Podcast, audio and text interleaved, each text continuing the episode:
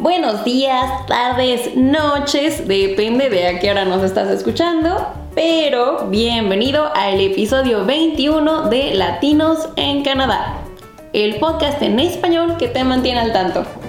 Este episodio está dedicado a actualizarte sobre la situación respecto a el coronavirus en la provincia de British Columbia sin embargo, también llegamos al consejo número 4 de los top 10 consejos que a diferentes latinos les hubiera gustado recibir cuando recién llegaron a Canadá. Consejo número 4. No gastes todo tu dinero cuando empieces a ganar en dólares. En otras palabras, ahorra. Cuando llegas tienes muchísimo cuidado al principio porque todo lo que estamos convirtiendo en nuestra moneda. Vas a un restaurante, una tienda y nunca falta, ay, qué caro, en mi país esto cuesta la mitad. Claro, todo parece irracionalmente caro. Pero una vez que empiezas a ganar en dólares, es súper fácil dejarte llevar. Entre salir a comer, alcohol, ya te alcanza para la ropa de marca es súper fácil gastarte de más o todo tu cheque. Muchos dicen que les hubiera gustado ahorrar en lugar de gastarlo todo por la emoción, porque así ahora hubieran podido hacer compras más estratégicas, como esperar y ya después comprar un coche, por ejemplo. Bueno, espero esto te haya sido útil, cuida mucho tus finanzas y ahora podemos continuar con tu COVID Update.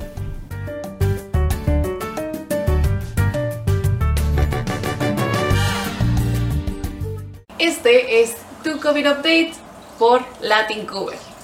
El despliegue de la vacuna contra COVID-19 en Canadá ha finalmente alcanzado los dos dígitos, ya que el 11% de la población adulta del país está ahora protegida, al menos parcialmente, contra el virus. El subdirector de Salud Pública en Canadá afirma que el país ha superado la marca del 10% de residentes mayores de 18 años que han recibido al menos una dosis de la vacuna contra COVID-19.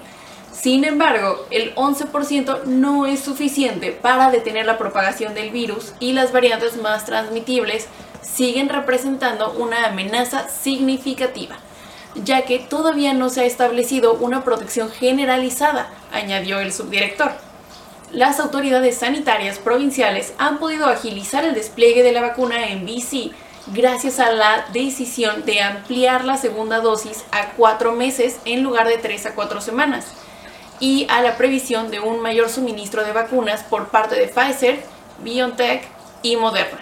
Yo soy Karina Guzmán y este fue tu COVID Update por Latin Cover.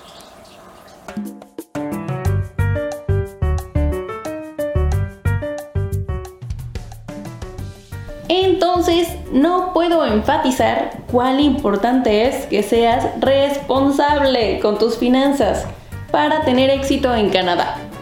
Con suerte te será útil este consejo y tu actualización también de COVID-19.